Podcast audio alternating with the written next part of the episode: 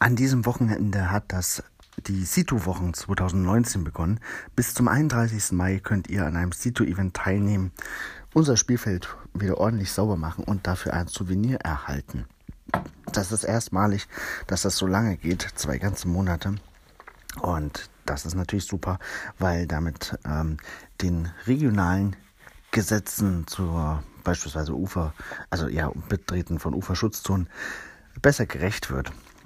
Ja, des Weiteren hat äh, Groundspeak am letzten Donnerstag äh, nochmal ein Bild gepostet aus den Anfangstagen von Geocaching, als äh, Jeremy Irish, um die Firma zu finanzieren, 144 äh, Geocaching-T-Shirts äh, verkauft hat. Also so eine Art Crowdfunding-Aktion.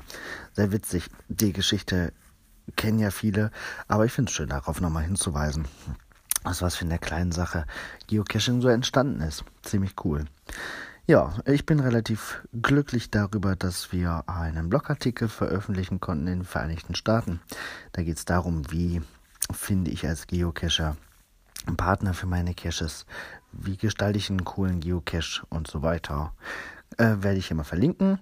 Und ansonsten habe ich eine neue Folge vom Geopreneur online. Da geht es darum, wie der erste mobile ähm, Room Escape entstanden ist. Auch das verlinke ich hier in der Podcast-Beschreibung. Ich wünsche euch einen schönen Tag. Bis bald im Wald.